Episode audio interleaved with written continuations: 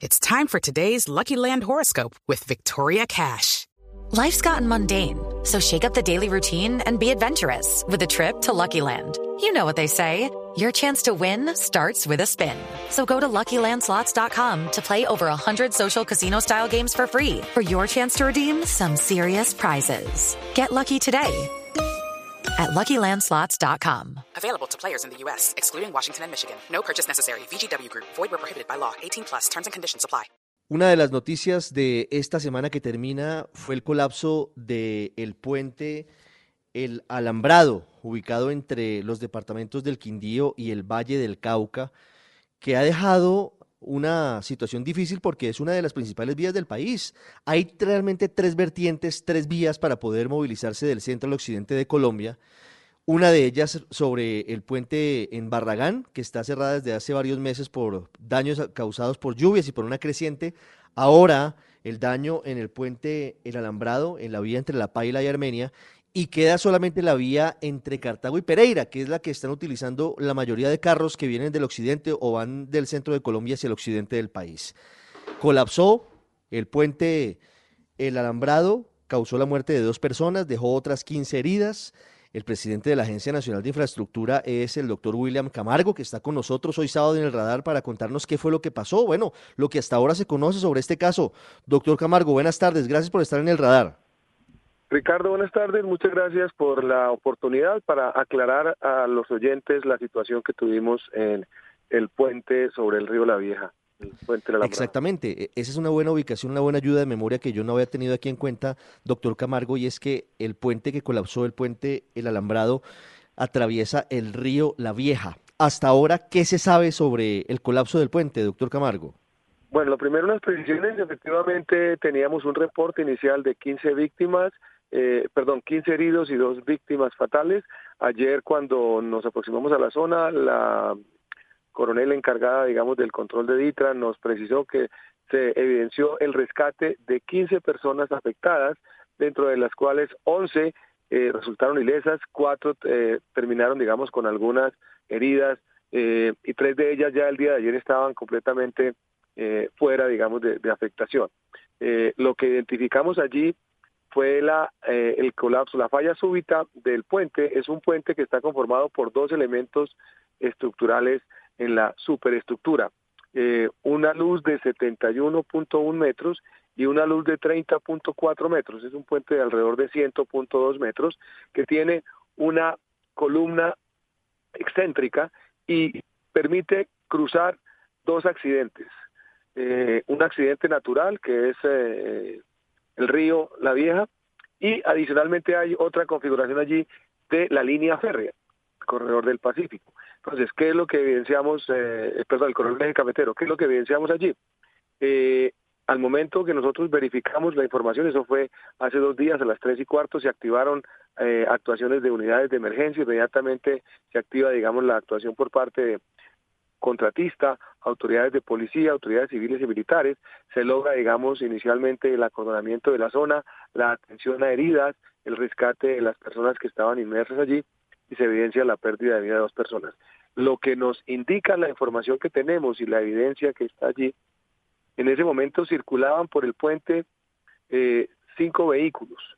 Habían dos tractocamiones, dos NPRs y un vehículo particular. Nos indica la eh, coronel que eh, había un vehículo adicional que alcanzó a pasar a la luz de 30 metros, al momento que vino la colisión, la, el fallo del puente, que también hacía parte del convoy que acompañaba a los camiones de la policía. De estos vehículos, todos quedan prácticamente en el lecho del río, uno completamente, eh, parcialmente sumergido, y el otro, eh, el tráiler, sumergido en el lecho, y el cabezote colgando de la estructura del puente que también quedó literalmente partida y reposa sobre el lecho. Estas dos estructuras son estructuras metálicas. El puente es de 1968, es una estructura en celosía y vigas longitudinales metálicas, con obviamente una estructura de paso, eh, capa de rodadura y pavimento, que fue recibido por la concesión en el 2006, estaba a cargo del Instituto Nacional de Vías en su momento, La concesión lo recibe como parte de las obras de autopistas del café, hoy Armenia Pereira Manizales, y en ese momento se hace un reforzamiento de esa estructura. Y a partir de allí se hace todo el proceso de seguimiento y mantenimiento. Y la última información que tenemos es de una patología estructural, que es una serie de estudios que se hacen por firmas especializadas que auscultan cada uno de los elementos estructurales de estos puentes y hacen recomendaciones para su mantenimiento, evidencian que no existan elementos que puedan poner en riesgo la estabilidad del puente o la circulación sobre el mismo. Eh, adicional a eso, eh, de los dos camiones NPR, uno queda volcado sobre eh, la losa del puente que falla y otro queda en uno de los costados prácticamente hacia la zona de los estribos pegado a una vivienda. Eh, en la revisión que hicimos, acompañado obviamente por eh, profesionales de la Sociedad Colombiana de Ingenieros que van a hacer el ejercicio de revisión y de documentación de las posibles causas de este evento, eh, verificamos la condición estructural, obviamente una inspección visual por ahora de la cimentación, no hay procesos de socavación, de las pilas, de, perdón, de las em, columnas, la columna central del puente y la cimentación que se observa y no había, digamos, una evidencia de daño ni socavación.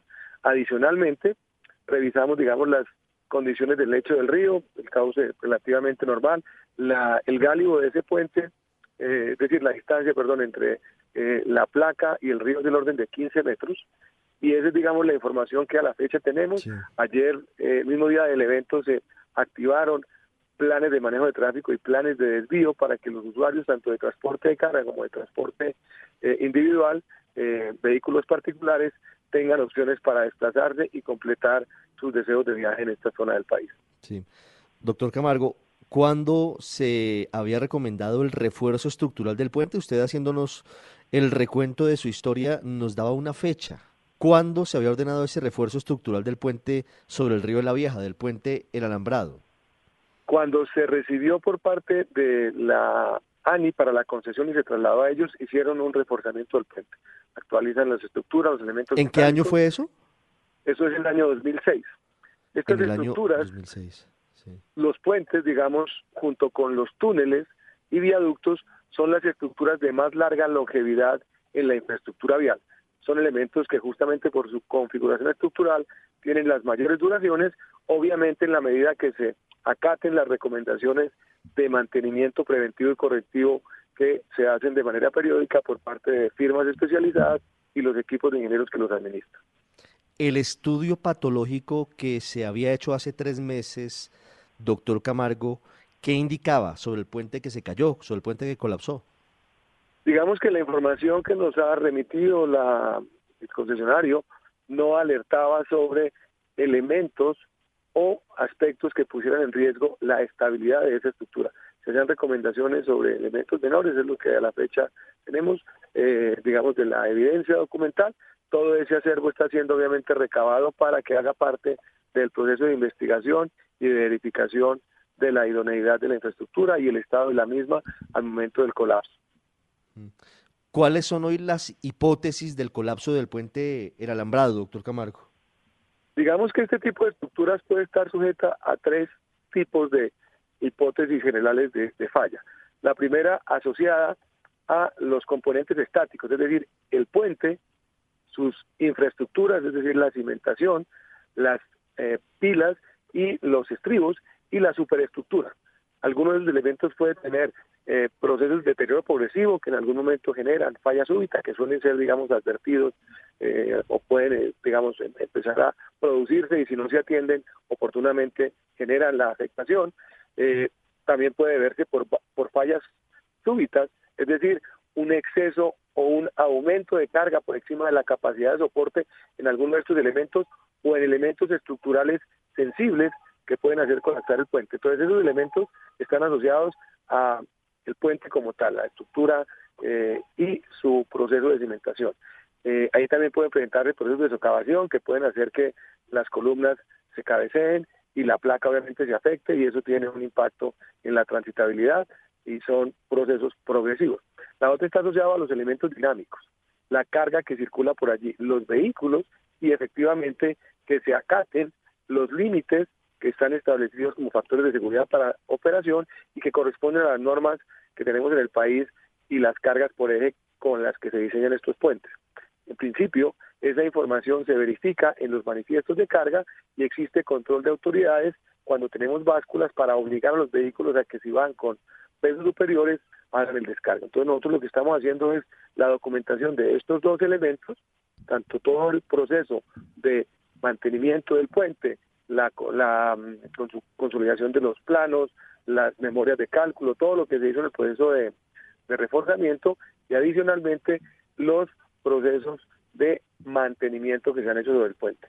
En cuanto a los vehículos, el Registro Nacional de Despachos de Carga, que es el mecanismo a través del cual los transportadores, cuando tienen que, que mover carga en el país, eh, se registran para que se emite el manifiesto, son documentos que ya se pidieron al Ministerio de Transporte y están siendo acopiados para tenerlos listos para el momento que los expertos empiecen a acceder a esta información para hacer los análisis. Y el tercer, la tercera hipótesis, perdón, está asociada a afectaciones provocadas de manera eh, voluntaria o de alguna manera, de digamos así, por mm, personas que puedan eh, afectar, digamos, la estructura, la colocación de elementos que afecten, por ejemplo, las vigas, eh, los elementos de eh, soporte o arrastramiento de las de las celosías del puente y que eventualmente puedan tener intenciones criminales. Esas tres hipótesis son las que se están a la fecha manejando. La última de ellas, en la verificación preliminar que hicimos, empieza a ser descartada. No encontramos, digamos, eh, situaciones que indican algo así, pero solo se descartará completamente cuando se haga la verificación y el desmonte de la estructura y obviamente también con el acompañamiento de fuerzas militares. Ayer tuvimos eh, equipo antiexplosivos verificando en la zona que no hubiera de pronto algún riesgo para para el desmonte y sobre ellos también tendremos documentación correspondiente. Sí. Doctor Camargo, ¿quiere decir que por ahora han descartado la presencia de explosivos? ¿Se desecharía en principio la hipótesis del atentado? Aunque entiendo que todavía no definitivamente sí empieza a perder fuerza frente a las otras dos hipótesis, la hipótesis de una falla estructural del puente o, un eh, efecto de una sobrecarga sobre exceso de peso en algún momento determinado sobre el puente, el alambrado? Así es, esas son las hipótesis que están tomando más fuerza.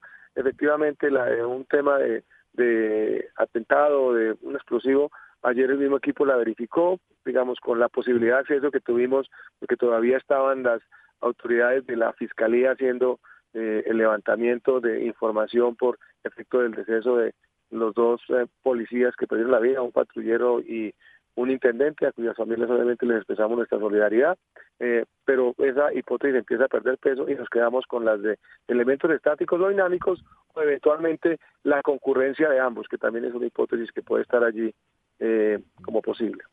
Sí. Doctor Camargo, el puente sobre el río La Vieja, más abajo en, en el municipio, cerca del municipio corregimiento de Barragán, que lleva, según dicen sus eh, habitantes, más de seis meses en reparación y no funciona, ¿depende de la ANI o depende de Invías?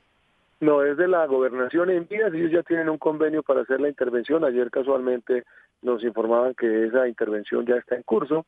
Tuvimos comunicación con el secretario de infraestructura del departamento, con el doctor y también con eh, Invías y ya ellos están interviniendo ese puente para restablecer muy pronto la circulación por ese corredor. La otra vía, la que hoy están utilizando los transportadores de carga y los vehículos pequeños, que es la vía por, por eh, Cartago, por Pereira, tiene un puente, realmente dos puentes, eh, que, que, hoy eh, están siendo mucho más utilizados por la contingencia en el puente del Alambrado. Yo no sé si esa parte de la autopista del café sea responsabilidad de ustedes, doctor Camargo, pero son el puente Bolívar y el puente sobre Piedra de Moler. Hemos recibido comunicaciones de transportadores que son oyentes de Blue diciendo que esos puentes también tienen algunas dificultades frente al mantenimiento. ¿Usted tiene conocimiento sobre eso? Bueno, lo primero es indicar a los transportadores y a los usuarios en general que de manera recurrente, tanto en vías como la ANI y obviamente la gobernación, hacen verificaciones de estas estructuras. Eh, a raíz inclusive de este evento también se desarrollaron unas actividades de revisión y verificación por parte de las autoridades, perdón, por parte de ANI e Envías, eh, actividades de seguimiento que se siguen desarrollando en la zona. Inicialmente no se indican afectaciones de riesgo frente a estas estructuras, pero seguimos en la observación porque los desvíos de tráfico, a pesar de que las estructuras están diseñadas para soportar esas cargas, pues no deja de eh, generar alguna preocupación y para tranquilidad de los eh, ciudadanos estamos verificando la situación, así como la mejora en las condiciones de operación y de tránsito. En esto es importante que los usuarios acojan las recomendaciones de los planes de desvío, que utilicen eh, para lo estrictamente necesario la infraestructura. Eh, los vehículos de carga tienen unos desvíos sugeridos. Eh, adicionalmente, las otras vías tienen restricciones de carga. Eso implica para algunos de ellos mayores tiempos de viaje y en algunos casos peaje adicional. Ya estamos desde el Ministerio preparando una información junto con, obviamente, el Invías y, y ANI para que tengamos un alivio y que no terminen los transportadores recibiendo el impacto de esta desafortunada situación y obviamente acometiendo ya las labores y la hoja de ruta para restablecer muy pronto el paso con carácter definitivo en este corredor que se ve afectado por la falla del puente. Doctor Camargo, ¿qué va a pasar con los dos peajes adicionales que tienen que pagar quienes no pueden transitar por la vía eh, principal por eh, el colapso del puente del alambrado. Los transportadores de carga estaban pidiendo que no se cobraran esos peajes desde el concesionario. Dijeron que estaban abiertos a eso, aunque ellos preferían que se cobrara solamente un porcentaje de uno de los peajes. Y al parecer, un peaje es del concesionario y otro peaje es de Invías. Eh, ¿Cómo está la cosa frente al tema de, de los peajes? Eso le adiciona un peaje al recorrido que están haciendo por Armenia, Calarcá, Pereira. Es el dato que tengo, esa es la información que tenemos, y ya con ministerio estamos obviamente evaluando, ese es un insumo que nosotros entregamos desde la ANI en coordinación con el INVIAS para que se establezca un mecanismo, debe estar resuelto la próxima semana y tenemos que hacer una resolución porque todo esto se mueve obviamente sobre la base de, actos administrativos, eh, pero el resto de peajes y todo eso se sigue cobrando. Ahí hay una realidad que no podemos desconocer. El mantenimiento de la infraestructura vial implica el pago de la misma, eh, el uso de ella deteriora el pavimento, hay que hacer reparaciones, hay que colocar señalización, demarcación. En las vías concesionadas hay servicios de grúa, atención de incidentes, el tema de ambulancias. Algunos corredores de vías también tienen un esquema de eh, servicios integrales asociados al cobro de los peajes y este mecanismo es el que permite eh, recursos para garantizar unas adecuadas condiciones de operación. Eh, eso en la práctica eh, puede que a algunos usuarios les disguste, pero es la forma como en el mundo se financia eh, la operación y mantenimiento. La construcción tiene otras fuentes y en algunos casos peajes también pueden sumarse para construir infraestructura en Colombia a través de iniciativas privadas, pero en este caso el impacto es de un peaje adicional y ya estamos buscando mecanismos para que eso no se traslade a los usuarios de transporte de carga intermunicipales. Doctor Camargo, quiero hacer una última pregunta porque hemos recibido muchos videos y varias fotos de viajeros que nos dicen, bueno, lo que pasó en el puente del alambrado puede estar pasando, obviamente no en el mismo sentido del colapso, pero sí frente a fallas en, en otros puentes en Colombia. ¿Usted tiene el reporte de cómo está el estado de, esos puentes en el país? La información que tenemos del Invías, que hizo hace dos años, un poco más, un poco menos, un inventario, una actualización de estado, es que el país tiene alrededor de 3.800 kilómetros de puentes, en una infraestructura de red vial principal del orden de 19.500 kilómetros. De esos 3.800, el 30-35%, porque ese es un ejercicio que se actualizó hace dos años, dos años y medio. En ese momento reportaban 30%, pero en la medida que no se generan los recursos para ese mantenimiento adecuado, pues el deterioro sigue avanzando. El 35% está en estado crítico. La intervención de esas estructuras puede costar alrededor de 1.5 millones de pesos. En los esquemas concesionados, relativamente vamos incorporando actualización de puentes y mantenimiento y recuperación con los mismos recursos de peaje o con recursos que las concesiones tienen incorporadas cuando estamos en etapa de operación y mantenimiento, que suele tardar eh, alrededor de tres años, tres, cuatro años para estudios y diseños definitivos y dos, tres años para construcción y posteriormente un periodo de operación de 15, 18 años, 20 años en las concesiones. Ahí se hace una intervención y hacemos mantenimiento y auscultación continua.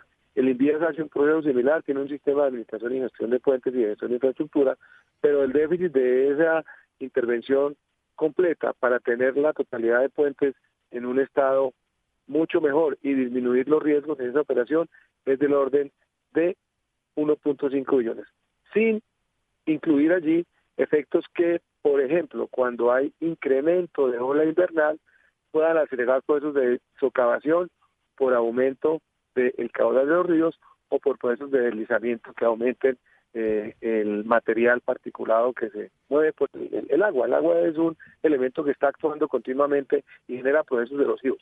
Cuando llueve y aumentan obviamente los caudales, ese proceso de excavación se acelera y mucho más si la velocidad de esa corriente es más alta. Entonces, estamos hablando del 30-35% de puentes en estado crítico y un recurso de 1.5 billones que hemos pedido obviamente a Hacienda que en un escenario de restricción fiscal pues tenemos que administrar desde pan y en vías con la disposición que nos da eh, el Estado para eh, Hacienda realmente para proveer esas soluciones. No, el panorama es supremamente complejo. Doctor Camargo, muchas gracias. Por lo menos una tercera parte de los puentes en las vías de Colombia en estado crítico y se necesita un billón y medio de pesos para su reparación. Tarea titánica, doctor Camargo, y, la coyuntura del puente del alambrado nos deja pendientes de lo que va a pasar a futuro. Ha sido usted muy amable, gracias. Ricardo, muchas gracias y buena tarde a los oyentes. With the Lucky Land slots, you can get lucky just about anywhere. This is your captain speaking. Uh, we've got clear runway and the weather's fine, but we're just going to circle up here a while and uh, get lucky. No, no, nothing like that. It's just these cash prizes add up quick. So I suggest you sit back, keep your tray table upright, and start getting lucky. Play for free at LuckyLandSlots.com. Are you feeling lucky? No purchase necessary. Void where prohibited by law. 18 plus terms and conditions apply. See website for details.